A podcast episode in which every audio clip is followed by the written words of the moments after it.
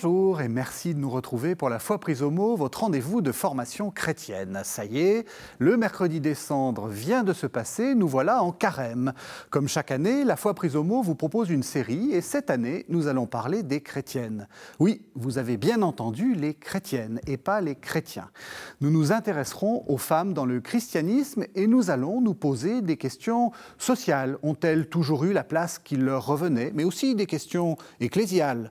En quoi ont-elles contribué à fonder et à bâtir l'Église Et enfin, des questions de foi. Est-ce qu'il existe une spiritualité spécifiquement féminine? Cette série sera également l'occasion de mieux découvrir des figures féminines depuis les premières chrétiennes jusqu'aux femmes contemporaines. Nous commençons aujourd'hui par le commencement, si je puis dire, et nous partons à la découverte des femmes des premiers siècles, depuis les disciples de Jésus jusqu'aux grandes impératrices chrétiennes, en compagnie de mes deux invités, Elisabeth Dufourc, bonsoir. Bonsoir. Vous êtes historienne, vous êtes scientifique, alors vous avez eu euh, de nombreuses vies, vous avez eu y compris des, des responsabilités jusqu'au plus haut sommet de, l'État et vous êtes une pionnière, si je puis me permettre, puisque euh, vous êtes euh, l'auteur ou l'autrice, je ne sais pas comment vous, vous dites, l'auteur de, de l'histoire des chrétiennes, des origines évangéliques au siècle des sorcières. C'est paru aux éditions Bayard et il y en a une version dans texto. Ah oui, texto. Voilà. Mais au début, c'était Bayard, je crois. Hein. Le premier, c'était Bayard. Voilà. Et puis, euh, Valérie Duval-Poujol, bonjour. Bonsoir. Euh, vous êtes bibliste, vous êtes euh, théologienne et vous êtes également la vice-présidente de la Fédération protestante de France. Et vous aussi, vous avez plusieurs vies parce que vous êtes au sommet de l'Église protestante, mais en même temps, vous avez beaucoup euh, travaillé euh, sur le livre que vous tenez. Euh, comme traductrice de la Bible. comme, traductrice, comme traductrice de la Bible. Et nous allons en parler, nous allons en parler immédiatement. Alors, Elisabeth Dufour, je l'ai dit, votre, votre histoire des chrétiennes était un peu une œuvre, une œuvre pionnière. Pourquoi est-ce que vous avez voulu écrire cette, cette histoire des chrétiennes? Écoutez, c'était une folie, mais il fallait la faire. Oui. C'est-à-dire que j'avais vécu en Afrique et j'avais connu, euh, dans les années 70 à peu près, où il y mhm. avait encore des, missions, certaines femmes qui étaient euh, vénérées dans, leur, dans le village où elles étaient. C'était des Françaises, des chrétiennes, mhm. de mm, congrégations religieuses. Et je m'étais dit que plus tard, il faudrait que je parle d'elles.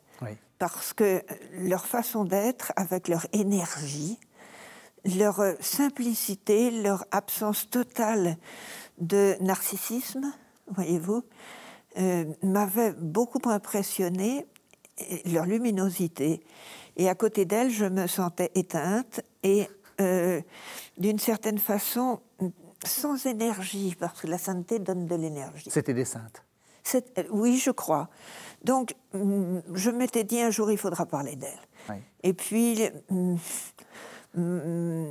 ensuite, je travaillais surtout dans un institut de recherche médicale. Mhm. Et euh, quand j'ai eu besoin de me mettre en disponibilité pour une autre raison, je me suis dit c'est le moment. Euh, donc j'ai écrit euh, une thèse avec René Raymond qui sur les congrégations religieuses hors d'Europe, de Richelieu à nos jours, rien que ça. Oui, carrément. les historiens n'en ont pas voulu parce que c'était trop ouvert, donc j'ai fait ça en sciences politiques avec habilitation à diriger les recherches, mais euh, ensuite, quand j'ai envoyé ça aux historiens, ils me l'ont refusé. Voyez-vous, pour, être, euh, pour entrer dans l'université, c'était trop vaste. C'était trop vaste ou c'était parce que ça parlait de femmes? C'était trop vaste parce que ça parlait des chrétiens, de chrétiens, c'était pas assez laïque. Ça parlait des femmes, c'était pas intéressant. Hein. Et euh, pour tout vous dire, j'ai envoyé 14 thèses quand il y a eu un appel d'offres. Et 13 euh, me sont revenus euh, un paquet non ouvert. Voilà, il y en a un, une. Parce que justement, est-ce que ça veut dire, enfin, on revient quand même de très très loin. Euh, il n'y a pas eu d'histoire des femmes non, pendant, pendant, très longtemps et pas d'histoire de chrétiennes. Non. Ensuite, eh bien, j'ai continué à, à, travailler dans le domaine scientifique, dans des laboratoires scientifiques, notamment dans les laboratoires d'épidémiologie. Mhm d'épidémiologie à la Pitié-Salpêtrière, ailleurs. Et euh, pour tout vous dire, j'ai fait du syndicalisme. J'ai fondé un syndicat euh, à l'INSERM, Institut national de la euh, santé et de la recherche médicale. Et là, ça m'a été extrêmement précieux parce que dans ce milieu-là, il y avait peu d'antiféminisme. Je pouvais être une adversaire d'un syndicat, mais hum, jamais on ne m'a attaqué sur le fait que j'étais une femme. J'ai appris beaucoup, là, en entendant dire des mots du genre je ne peux pas laisser dire ça. Vous voyez, c'est pas euh, c'est pas invasif, mais ça, permet. Et je me suis dit à un moment, mais comment se fait-il que dans, dans cette église qui est la mienne, vraiment le pouvoir des les femmes soient tellement marginalisées. Parce que moi, je ne me suis jamais confrontée à une, un conflit de, de front. On ne m'a pas brûlée comme sorcière, on a, mais on a toujours cherché à me mettre dans du coton, voyez-vous, à me marginaliser, à me mettre sur le côté, voyez-vous, euh, ou à mettre les femmes sur le côté. Et encore maintenant, ça, vous voyez que c'est ça. Hein. C'est-à-dire que si on peut se taire, on n'en parle pas. Voilà. Donc je me suis dit qu'il fallait faire cette histoire des chrétiennes. Je l'ai faite euh, en grande partie dans des bibliothèques, mais aussi de nuit, parce que je travaillais à plein temps ailleurs. Mhm. Mais je pense, mon but, c'était de ne pas faire uniquement des galeries de portraits, mais de travailler sur le peuple chrétien féminin et comment on l'avait marginalisé. Et pourquoi on l'avait marginalisé? Et est-ce que c'était inéluctable?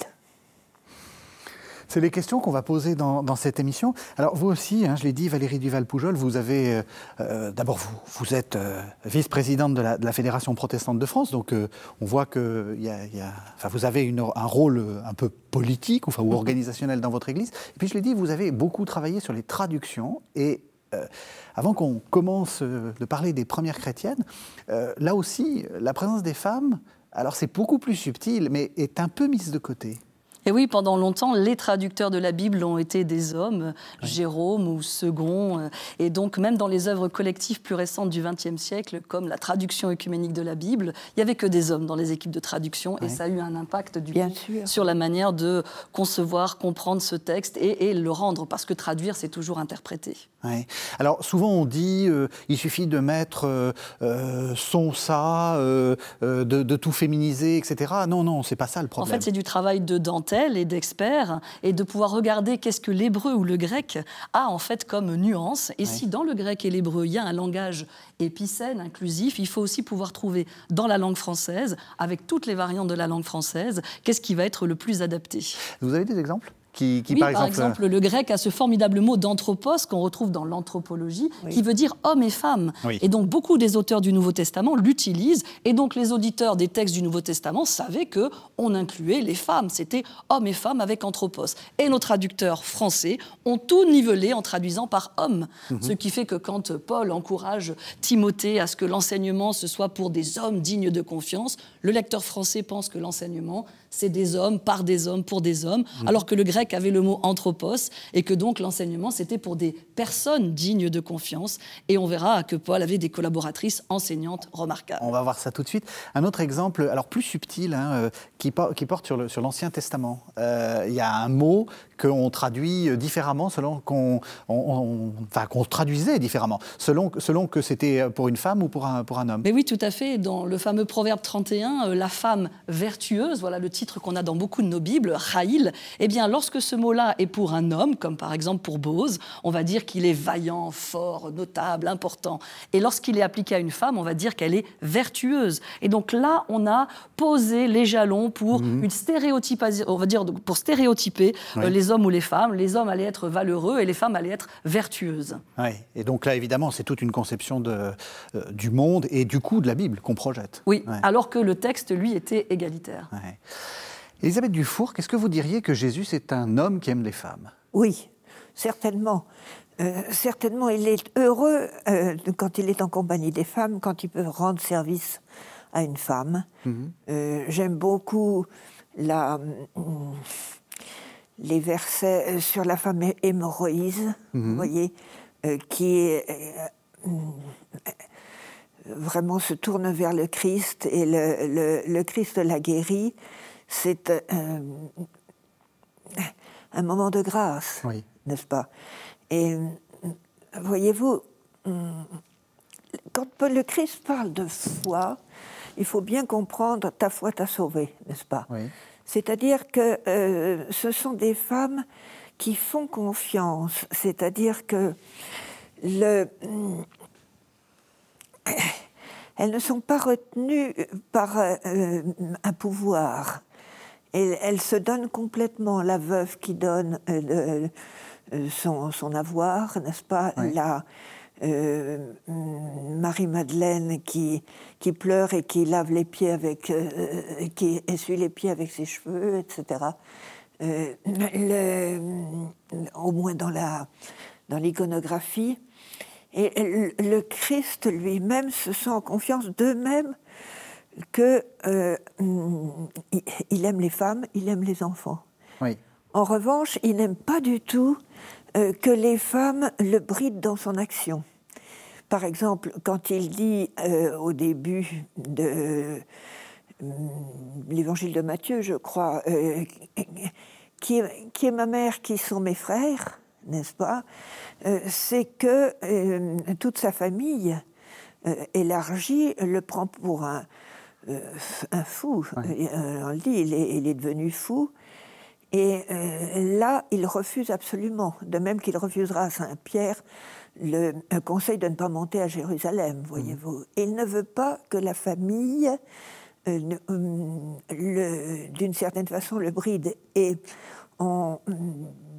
lorsqu'il parle de la famille, il dit Je, suis, je sais euh, que j'apporterai une certaine discorde, la mère contre la femme contre sa belle-mère, etc. Mhm. Donc, mm, voyez-vous, c'est cet aspect enfermant des femmes euh, qu'il euh, euh, potentiellement. Des femmes ou de la famille? C'est-à-dire de, cette espèce de, poids, de, poids social? Oui, le, le, poids social, voilà. C'est le poids social, alors qu'il euh, c'est pour ça que j'ai travaillé récemment sur les maisonnées. Euh, il, euh, il ouvre cette, cette famille étroite, si l'on peut dire, à des maisonnées accueillantes. L'important, c'est la capacité d'accueil, me semble-t-il. Oui. Et, c'est vrai que du coup, il va permettre à la femme de sortir du seul rôle qu'on lui avait imposé, d'être justement mère ou dans une famille. Il va ouvrir du coup, ça c'est assez subversif, il va ouvrir du coup d'autres voies possibles, euh, pas que la cuisine ou, que la famille. Il ne la voit pas que comme mère. Mais même quand on voit les femmes de son entourage, c'est extraordinaire. Euh, je, on parle de Marie-Madeleine, bien évidemment, mais aussi on parle de Jeanne, mm. la femme de l'intendant d'Hérode. Mm. C'est quand même extraordinaire euh, que. Euh, oh, j'ai jamais entendu ça dans les 52 dimanches. Hein. le, Ni Suzanne, qui est dans le même passage. Jeanne ou Suzanne, qui sont des disciples qui l'accompagnent. C'est-à-dire des femmes qui le suivent, donc qui ont une capacité de liberté, de libération, qui, à, ma connaissance, on ne connaît dans aucun texte antique, voyez-vous, ni même dans l'Ancien Testament. Euh, des femmes, si, bien sûr, il y a des grandes. Déborah, bien Déborah, bien sûr. Des grands personnages euh, féminins dans l'Ancien Testament. Mais oui. C'est ça, mais des femmes, euh, si je puis dire, qui suivent le, un prophète, je, je parle souvent de contrôle, il y en a je n'en connais guère de, de, façon aussi naturelle. Il va permettre cette relation disciple-maître, disciple-enseignant au féminin, ce qui était absolument en effet euh, inédit. Mais est-ce que c'est vraiment une spécificité, ça? Est-ce que c'est vrai que dans l'Antiquité, la place des femmes était euh, beaucoup moins importante que ce que Jésus veut en faire? Oui, oui, c'est vrai. Et on a cet épisode. Donc ça, c'est, j'allais dire, si on cherche le Jésus historique, le Jésus historique détonne en fait et, il a discordant son par entourage, rapport. À commencer par les plus proches des disciples qui sont toujours étonnés de le voir discuter théologie avec une femme samaritaine encore plus, ou avec une Marie à ses pieds lorsque Marthe et Marie voilà sont ensemble. On le voit vraiment avoir cette relation enseignant-enseigné, accepter d'avoir du coup des femmes qu'il peut enseigner. Et ça va permettre à Marthe d'avoir l'une des plus belles déclarations dans l'évangile de Jean. C'est elle, et non pas Pierre comme dans les autres évangiles, c'est elle dans Jean qui va dire Tu es le Messie, tu es le Fils de Dieu. Parce qu'il a du coup discuté avec elle aussi de théologie. Oui. Euh, dans l'Antiquité, ça dépend aussi. Euh, vous me permettez de, discuter sur ce plan-là. à l'époque où le Christ advient, euh, c'est une époque où, dans l'Empire romain lui-même, il y a toute une réaction stoïcienne qui mm, est très importante, qui mm, va dans le sens de la femme vertueuse, bien sûr, mais dans le sens d'un très grand, d'un grand respect. Mm. Ça n'est plus du tout le, cette antiquité romaine diabolisée que l'on verra plus tard de le, de, autant de Domitien ou autre. Enfin, vous voyez. Euh, et euh, Saint Paul, justement, est un, homme profondément euh, stoïcien hmm. hein, dans sa pensée. Il est, il est originaire de Tarse. Bon, et on ne peut pas croire. Tarse était un grand centre stoïcien, comme vous le savez. Et hum, dans euh, la pensée de Paul, il y a de, nombreuses connotations stoïciennes. Ce qui me rattache à l'Évangile et me pose question personnellement, c'est de, voir que euh, finalement Saint Paul me semble avoir eu plus d'importance au début euh, de, de l'histoire des chrétiennes, puisque, enfin, les premiers écrits chrétiens que nous connaissions sont de Paul, hein. mais Paul n'a pas eu, autant que je le recherche, de connaissance de tous ces aspects euh, euh, de paraboles ou de rencontres du Christ avec les femmes. Euh, ah, Paul ne parle jamais de, de Marie-Madeleine. Enfin, Paul, vous comprenez. Euh, Paul n'a jamais entendu parler de la femme Maurice ni de la cananéenne.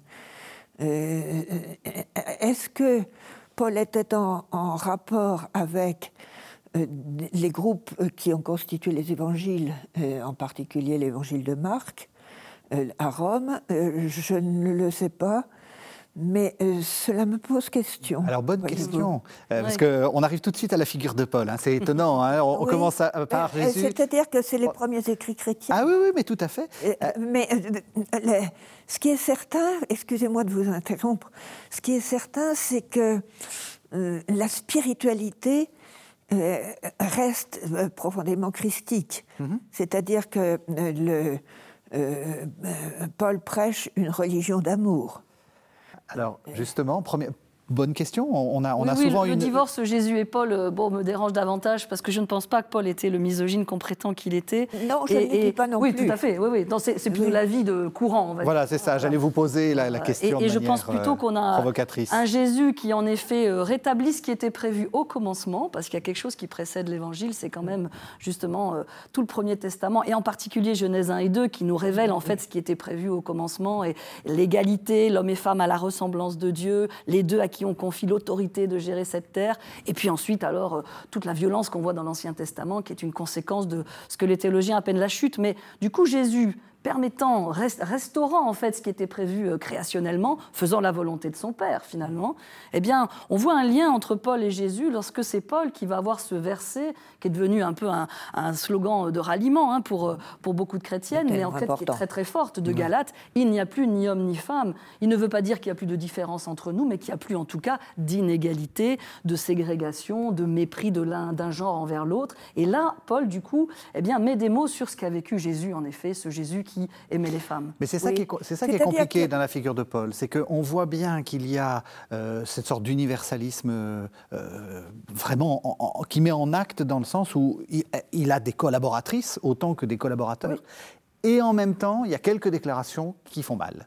Oui, mais je pense que là, les traductions ne nous ont pas aidés. Je crois Alors, que très souvent, très souvent, les traductions ont, été malheureusement orientées, interprétatives, et que, en fait, ces textes-là, je vous donne un exemple, Femmes, soyez soumises à vos maris, un des versets les plus connus sur, sur les femmes, Éphésiens 5, 22, eh bien, on a tous oublié ce qu'il y avait juste avant, parce que les traducteurs ont séparé le verset qui précède, qui disait d'être soumis les uns aux autres. Et c'est ce verset-là qui donnait l'ensemble du ton pour le chapitre, expliquant ce qu'est la soumission, de porter les fardeaux les uns des autres. Mais on mm. a, euh, à cause justement d'un mauvais découpage du texte, on a euh, euh, ou d'un mauvais ou très orienté en tout très cas. Orienté. À qui profite le crime hein Oui, c'est exactement ça. De votre avis, le découpage que l'on a eu est très souvent très gênant. Oui. Il faut, il faut lire le, cela mm, dans la, dans, la, suite de, les uns des autres.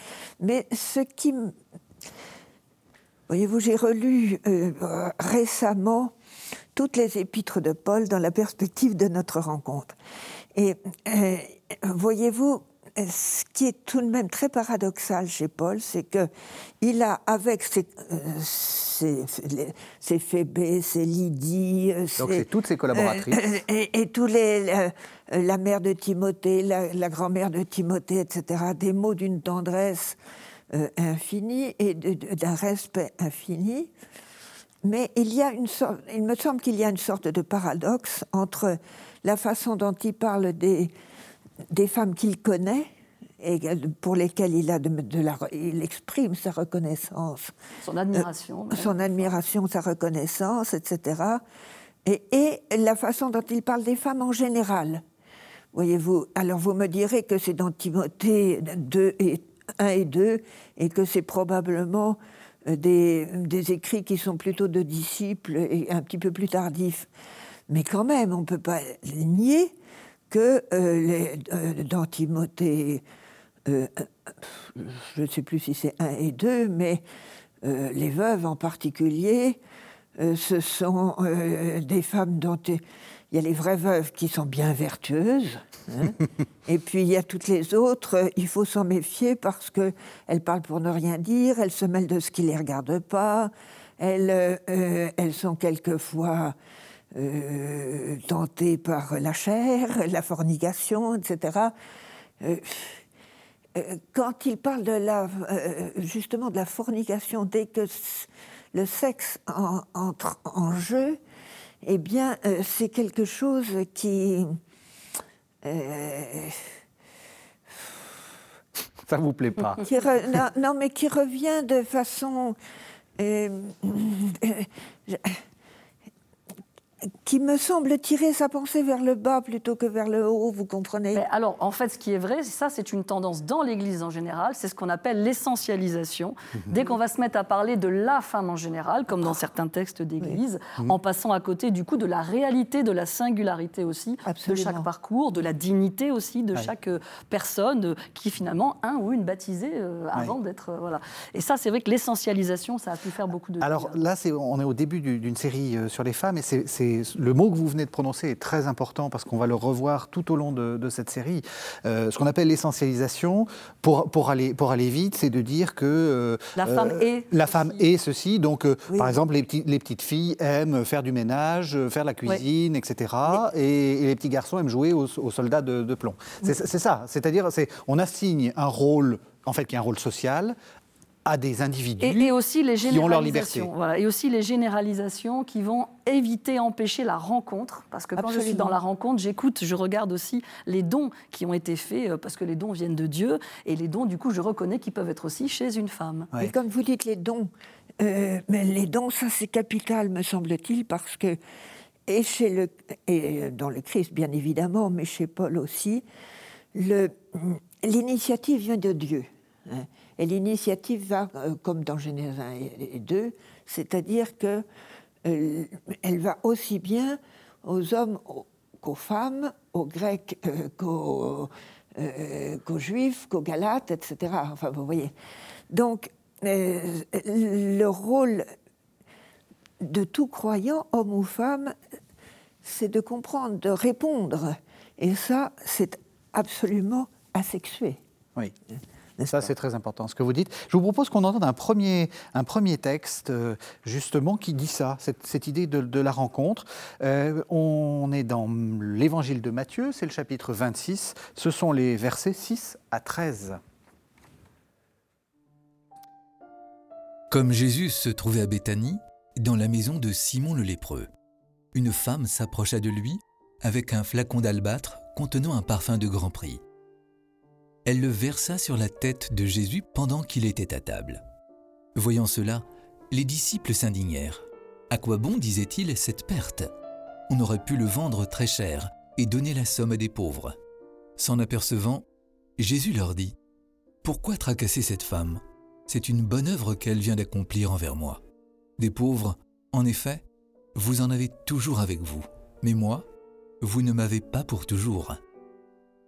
En répandant ce parfum sur mon corps, elle a préparé mon ensevelissement. En vérité, je vous le déclare, partout où sera proclamé cet évangile dans le monde entier, on racontera aussi, en souvenir d'elle, ce qu'elle a fait. Alors, c'est un, un, texte tout à, fait, tout à fait intéressant. Et surtout, moi, ce que je trouve euh, fascinant, c'est la dernière déclaration. Partout où sera proclamé cet évangile dans le monde entier, on racontera aussi en souvenir d'elle ce qu'elle a fait. Et on l'a pas fait. Et on l'a pas fait. Et on l'a pas fait. Et on l'a pas fait. Le nombre de fois, du coup, où on entend l'évangile proclamé, mais on ne l'a pas fait. Or, ce texte a, servi de base aussi pour euh, toutes les théologies féministes qui ont voulu euh, euh, redécouvrir dans ces textes la saveur aussi de, l'égalité, en particulier par Elisabeth Schusser-Fiorenza, qui s'est appuyée sur ce texte-là pour écrire son livre qui a fait date, comme le vôtre a aussi fait date et a été pionnier pour, pour ma génération. Mais du coup, son livre, c'est En mémoire d'elle, en mémoire de cette femme, de se dire, eh bien, il y a beaucoup de femmes qui ont été invisibilisées, oubliées, aux mm. oubliettes de l'histoire, alors que Jésus lui-même mm. avait demandé à ce qu'on fasse mémoire d'elle. Et les évangélistes en ont fait quoi? On ne connaît même pas son nom. Elle est anonyme. Qu'est-ce qu'elle a fait? Elle n'a pas fait grand-chose. Et en fait, elle a fait quelque chose qui est exceptionnel. Mais oui, c'est pas un shampoing au pied de Jésus. Elle est en train de faire une onction comme on pouvait le faire pour une onction sacerdotale, comme on faisait l'onction pour un prêtre. Et le fait qu'une femme, du coup, ait ce rôle-là, c'est absolument, euh, absolument étonnant. Et c'est son. Alors, il y a au-delà aussi toute la générosité de son acte, le fait de s'offrir euh, symboliquement euh, au Christ. Mais du coup, on voit vraiment son geste comme quelque chose de prophétique. Mmh. C'est ce que vous disiez, Elisabeth Dufour. L'essentiel, c'est la relation c'est la relation, mais je rebondis d'abord, pardonnez-moi, je vous en prie, sur euh, ce que euh, vient de dire notre ami. Euh, ce qui m'a frappé après des années de lecture, parce que les textes, quand on les rumine, quand on les travaille, quelquefois le sens apparaît de façon éblouissante d'un seul coup, alors qu'on ne l'avait pas vu auparavant. Eh bien, si vous lisez d'une seule traite l'évangile de Luc, où on parle énormément des femmes, mm. euh, euh, même de la maternité, de la, euh, de la Vierge, de la, la, conception du Christ, etc. Mm-hmm. et c'est un des, des, textes les plus euh, où le, féminin apparaît le plus, n'est-ce mhm. pas? On dit que Luc est médecin, enfin Paul dit que Luc est médecin. Mais ensuite, euh, vous, savez que la plupart des exégètes disent bien que les actes des apôtres ont, été écrits par Luc et Luc lui-même lui dit. Hein. Mhm. Euh, le premier livre, le deuxième livre. Dans les actes des apôtres, toutes les amies du Christ disparaissent. Toutes. T-O-U-T-E-S. Il n'y a plus de Marie-Madeleine, il n'y a plus de Marthe, il n'y a plus de euh, Jeanne, l'intendant d'Hérode, euh, il n'y a, plus. Euh, évidemment, on ne parle plus de la cananéenne, bien, bien, évidemment. Toutes les femmes de l'entourage du Christ sont absentes. Et quand on parle des femmes dans les Actes des Apôtres, donc écrits par Luc, eh bien, c'est plutôt des maisons. Hein. La maison de euh, Marie, même euh, mère de Jean euh, de Marc, appelé mhm. Jean-Marc, etc. Mhm. Des maisons, c'est-à-dire c'est l'accueil. où, mm, quand on parle de prophétesse, quand Paul rencontre une prophétesse à Philippe, c'est une fausse prophétesse. Mhm. Bon, oui, Pierre plutôt pour rencontre d'autres professeurs à Jopé, mais enfin bon. Euh, euh, c'est tout de même saisissant, ça. Très saisissant. Les femmes, dès le début, disparaissent. Elles ne sont pas persécutées, mais elles sont... Euh, invisibilisé. Euh, invisible. et, en même temps, c'est dans les actes qu'on va avoir le seul passage où le mot disciple au féminin apparaît. Et justement, il faut que ce soit sous la plume de Luc avec Tabitha, Dorcas, hein, qui, euh, euh, qui du coup est, est, qualifié de disciple. Mais vous voyez, les traducteurs, là aussi, n'ont pas permis qu'on se rende compte que le grec avait là un féminin assez unique hein, dans, le, dans tout le Nouveau Testament. On a donc bien aussi les femmes. À quel, à quel, moment des actes, là, Tabitha Tabitha Dorcas, euh, elle était parmi, euh, les disciples. Euh, mais alors, justement, il y a ce Mais pourquoi, pourquoi cette disparition des amis de Jésus? Alors, voilà, c'est ça cette question. C'est un autre concept. Là, vous nous, vous nous introduisez à deux, un, autre concept après le concept d'essentialisation. Il y a le concept d'invisibilisation. C'est-à-dire que des femmes sont présentes, mais on ne, les enfin, on, ne, on, ne les, met pas en scène dans un discours, on, s'arrange pour qu'elles disparaissent de l'histoire. Alors, est-ce que vous êtes euh, d'accord avec ce que disait euh, Elisabeth Dufour Qu'est-ce que vous êtes Vous pensez que ça commence dès la première euh, histoire du christianisme, que sont les actes des apôtres?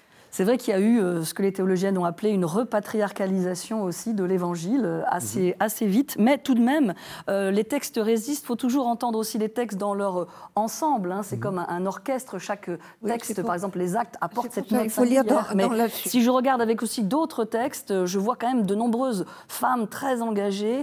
Je vois que dans la première église, le, le signe d'appartenance au peuple qui est le baptême, il n'y a pas de baptême bleu et de baptême rose. il n'y a pas de baptême pour les femmes ou, ou pour les hommes.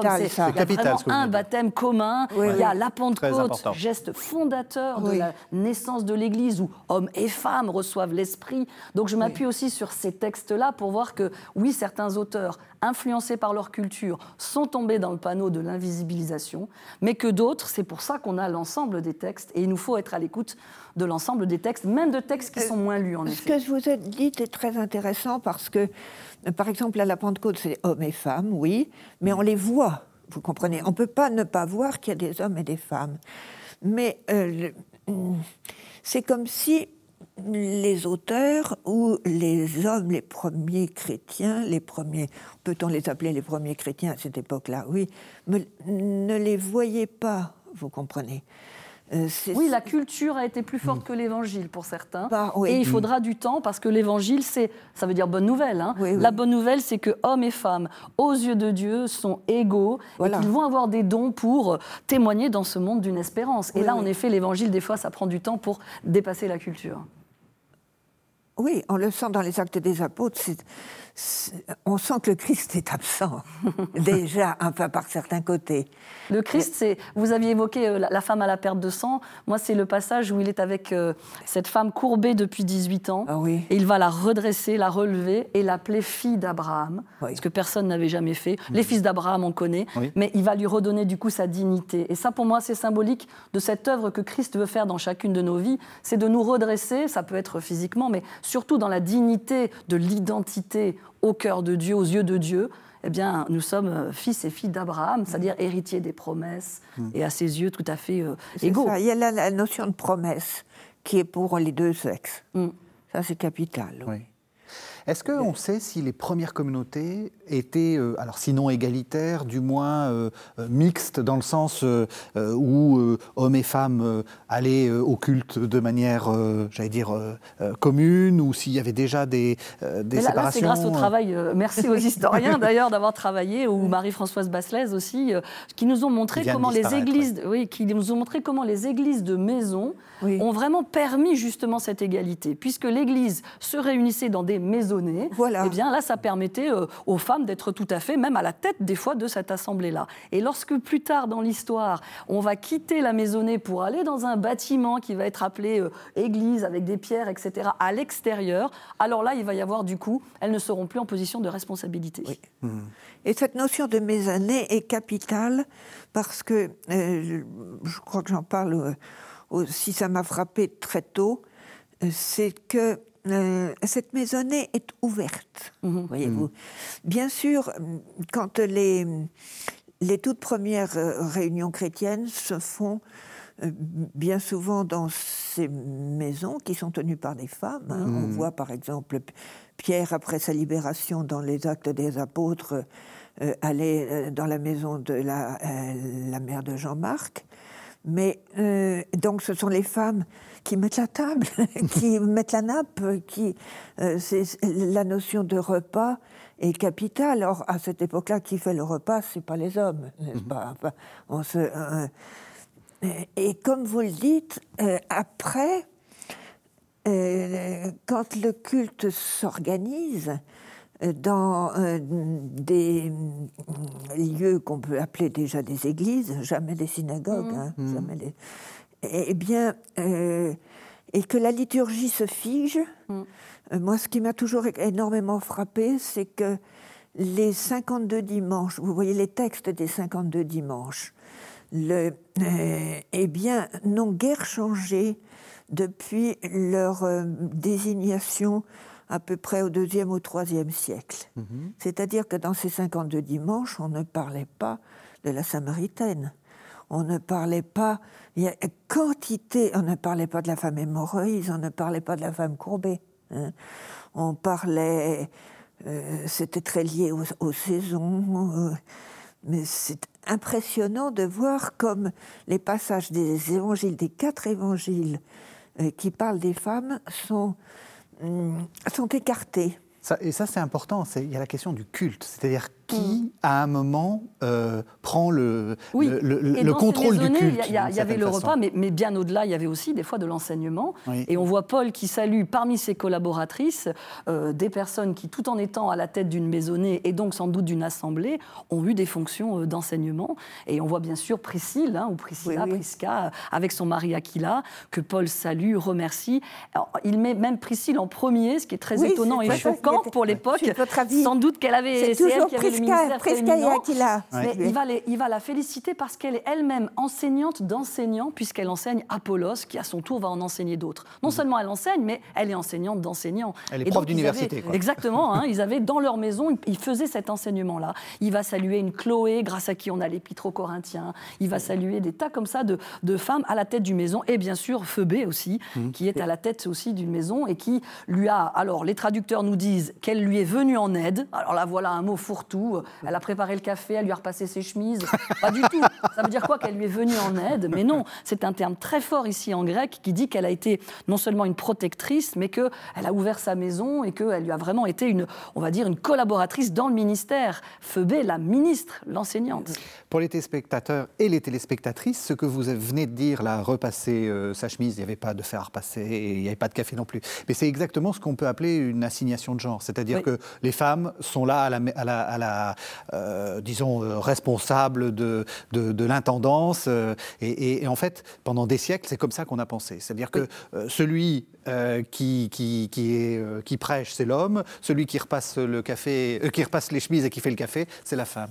Et les textes là nous déplacent. Et, les, et, voilà, les textes doivent nous, Et justement, est-ce qu'on sait à quel moment les hommes prennent le contrôle du culte. Parce que c'est là où, et on le voit bien, euh, vous êtes protestante, dans, votre, dans, votre, église, les choses se, sont passées peut-être plus rapidement que dans l'église catholique ou dans l'église orthodoxe. Euh, euh, le contrôle du culte, c'est quand même très très important pour, euh, pour assurer une supériorité d'un genre par rapport à l'autre. Mais c'est une permanence en fait, c'est plutôt l'inverse. Il y a une parenthèse d'exception euh, qui est ouverte avec Jésus qui euh, propose une subversion de ce qui était là depuis des millénaires. Mais en fait, on n'a pas su garder cet esprit subversif qui allait dépasser la culture. On n'a pas su être à l'écoute de la révolution que représentait l'Évangile et on a refermé le plus vite possible cette parenthèse-là. Je crois que même en dehors des persécutions qui seront. On va y arriver tout de suite. Euh, euh, je veux dire des persécutions de l'Église. Euh, plus au Moyen Âge contre les femmes, il y en aura. Enfin, le Jeanne d'Arc en est un exemple. Mais hum, le plus amusant, à mon avis, c'est que les, les hommes n'ont pas envie d'être embêtés. Voyez-vous, c'est pas, ils sont pas persécuteurs. dans les actes des apôtres, ils sont pas méchants avec les femmes, vous comprenez. Ils sont même pas humiliants, mais euh, il, il, les mettre à part. Mais si nos lecteurs veulent creuser cette question et bien voir les, ouvrir les yeux sur les collaboratrices, alors il faut qu'ils lisent Romains 16, un de ces textes qui n'est pas lu justement non plus les dimanches. Romains 16, dernier chapitre de l'épître aux Romains, l'épître aux Romains, où Paul va saluer ses collaboratrices. Hmm. Et là, on a, on a, il n'est pas le misogyne qu'on pense, hein. sur les 30 collaborateurs, il en salue plus d'une dizaine qui sont des femmes, notamment la célèbre apôtre Junia. Hmm. Et oui, il y avait une femme apôtre, Junia. Ça. Mais les traducteurs, gênés par la présence d'une femme apôtre, l'ont masculinisée au XIIIe siècle en lui rajoutant un petit S, et vous trouverez dans certaines de vos Bibles Junias, Romains 16, 7, alors qu'il y avait là une apôtre femme. Donc relisez ce chapitre 16 de l'Épître très important. Ça, une fenêtre ouverte sur les L'avantage, l'apport des exégètes est très important de ce point de vue-là. Et, du langage, parce que c'est vrai qu'en en, en, grec, on l'entend le féminin. Euh, comme, comme, comme, on entend le féminin de disciple. Et comme par hasard, le français n'a pas euh, jugé bon de dire disciple, à qui profite ou euh, apôtresse ou euh, apôtre, enfin mm. trouver quelque chose. Vous avez, vous avez tout à fait raison. Alors on, arrive à, aux persécutions. Je n'ai pas résisté euh, à l'envie de vous faire entendre le texte de Zeb de Césarée qui est très célèbre. C'est le cas de Blandine et les lions. Alors il n'y a pas forcément beaucoup de, de lions, mais il y a beaucoup de Blandines, vous allez voir. Toute la colère de la foule comme du gouverneur et des soldats, s'acharna sans mesure sur Sanctus, le diacre de Vienne, sur Maturus, simple néophyte, mais athlète valeureux, sur Attalé, originaire de Pergame, et qui avait toujours été la colonne et le soutien de ceux qui étaient ici, et enfin sur Blandine. En celle-ci, le Christ montra que ce qui est simple, sans beauté et méprisable aux yeux des hommes, est jugé digne d'une grande gloire auprès de Dieu à cause de l'amour qu'on a pour lui. Amour qui se montre dans la force et ne se vante pas dans une vaine apparence. Nous craignons en effet tous, et sa maîtresse selon la chair, qui était elle aussi au combat avec les martyrs, redoutait que Blandine ne pût pas confesser librement sa foi à cause de la faiblesse de son corps. Mais celle-ci fut remplie d'une force à épuiser et briser les bourreaux qui s'étaient relayés pour l'accabler de toutes sortes de tortures depuis le matin jusqu'au soir. Ils avouèrent qu'ils étaient vaincus, n'ayant plus rien à lui faire. Ils s'étonnaient qu'il restât encore un souffle en elle, tant son corps était tout déchiré et percé. Ils témoignaient qu'une seule espèce de supplice suffisait pour amener la mort. À plus forte raison, un aussi grand nombre et de telles tortures. Mais la bienheureuse comme un généreux athlète, se rajeunissait dans la confession. C'était pour elle un renouvellement de ses forces, un repos et une cessation des souffrances endurées que de dire ⁇ Je suis chrétienne et chez nous, il n'y a rien de mal ⁇ Voilà donc un texte extrêmement célèbre, un texte un peu ambigu, hein, parce que euh, au fond, euh, Eusèbe admire, et c'est une figure admirable, on en est tous d'accord, mais en même temps, on voit bien que ce qu'il admire le plus, c'est que ça soit une femme qui ait autant de, force, et quand vous regardez les, métaphores, c'est un athlète. C'est pas, enfin, on sent qu'il, ce qui lui vient, c'est des comparaisons masculines en fait.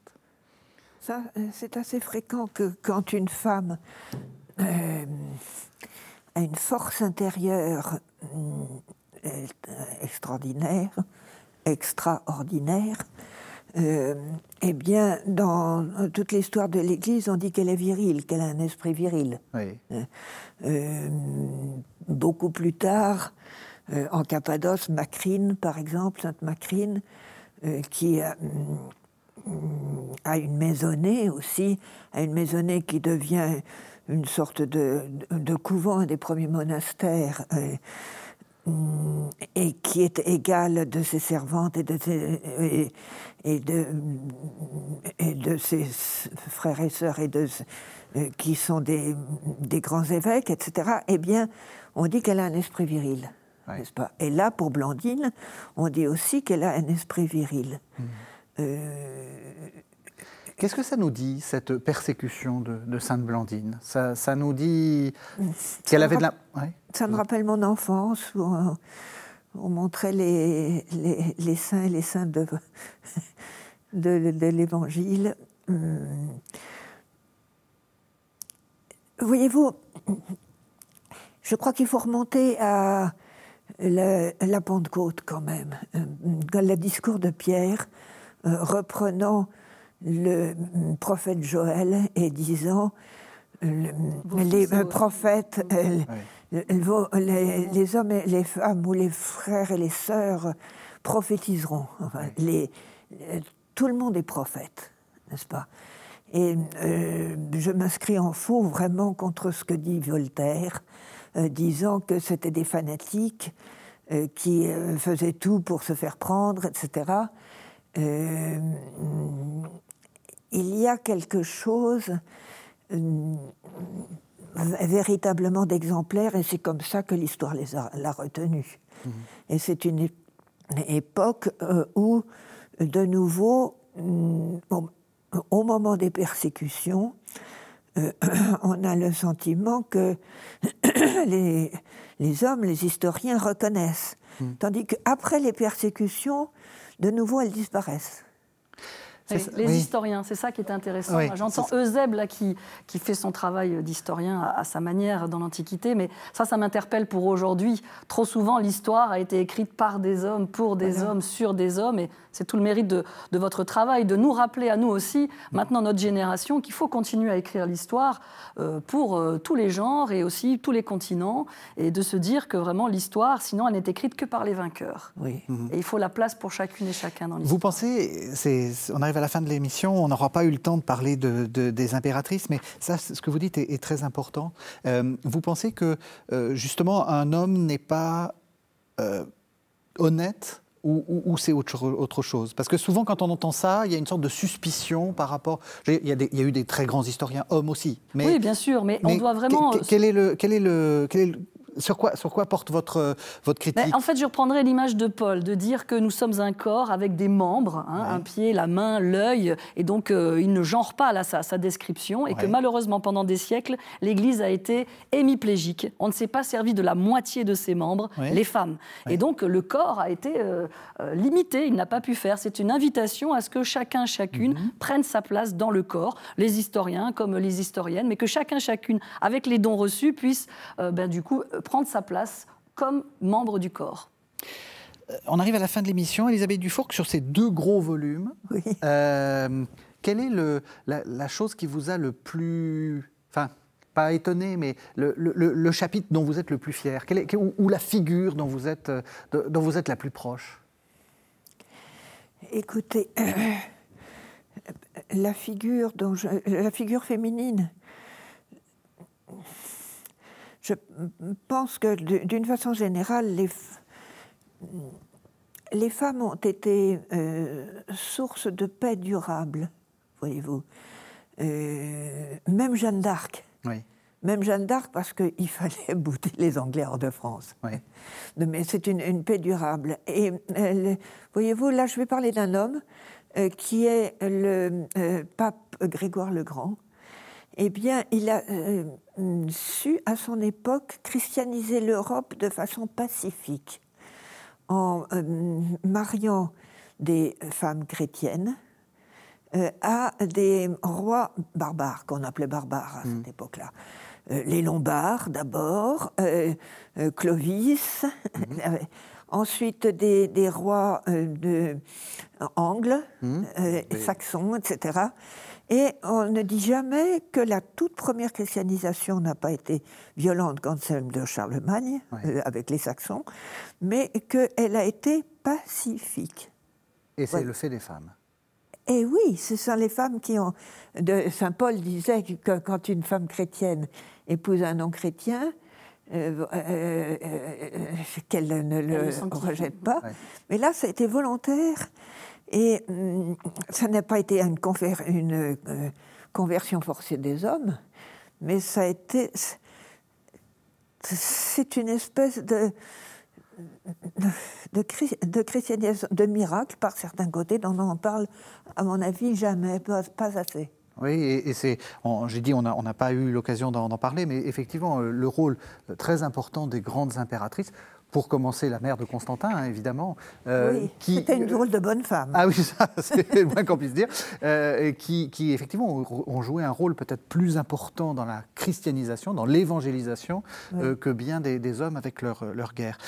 Valérie Duval-Poujol, euh, petit service après-vente, si on peut dire, de, l'émission. Une fois qu'on a écouté cette émission et qu'on se euh, pose des questions sur euh, la Bible, votre livre la Bible est-elle sexiste? Voilà une bonne la réponse, question. La réponse, c'est quoi? C'est oui ou c'est non? Oui, alors non, la réponse c'est non. C'est ah. la, culture, les gens euh, traditionnellement pensent qu'en effet, c'est pas vraiment une bonne nouvelle la Bible hein, et que c'est patriarcal et sexiste. Eh bien, j'essaye de montrer dans le livre, avec un panorama détaillé depuis les premières pages de la Genèse, en passant par Jésus et les femmes et puis les textes de Paul, en quoi justement la Bible n'est pas sexiste, qu'elle est une bonne nouvelle pour euh, les chrétiens et les chrétiennes d'aujourd'hui. Et donc, euh, si vous voulez creuser la question de tout ce qu'on a vu ensemble aujourd'hui sur ces premières chrétiennes, vous pourrez aller plus loin. Si des gens sont intéressés euh, avec ces questions de, euh, de langue, de, euh, liées à la Bible et de traduction, est-ce que vous avez des, conseils à leur donner? Parce que je suis sûr que beaucoup de nos téléspectateurs ont découvert cette, cette question de, du rôle de la traduction, et encore une fois, qui n'est pas simplement il faut, il faut féminiser les, les pronoms. Hein. Non, c'est ça. C'est beaucoup, beaucoup plus compliqué. Après la lecture du chapitre sur les traductions sexistes de la Bible, bien sûr, on peut encourager chacune à apprendre le grec et l'hébreu, ça c'est une très bonne chose dans les facultés. Mais vous pouvez aussi aller sur un site comme ouvronslabible.com où il y a des formations proposées en Zoom depuis chez vous, en chaussons, où vous pourrez euh, creuser ces questions. Ouvronslabible.com. Très important. Très grand progrès. Euh, on peut mm, faire un saut intellectuel beaucoup plus facilement quand on le veut. Exactement. Et donc, ça veut dire qu'on euh, a tort de ne pas le faire. Euh, je n'avais pas ça au début quand j'ai fait ça. alors voilà, je, remonte les, deux, les deux volumes. Alors, il y, a plusieurs éditions, mais ça, c'est l'édition en texto. Hein. Euh, les, deux volumes de votre histoire des femmes. Merci beaucoup. Merci à toutes les deux. Vous pouvez retrouver. et puis, merci de nous avoir suivis. Je ne vous remercie pas, mesdames et messieurs les téléspectateurs. Merci de nous avoir suivis. Euh, vous pouvez retrouver cette émission sur le site internet de la chaîne www.ktotv.com et on se retrouve la semaine prochaine pour un nouveau numéro de notre série de Carême.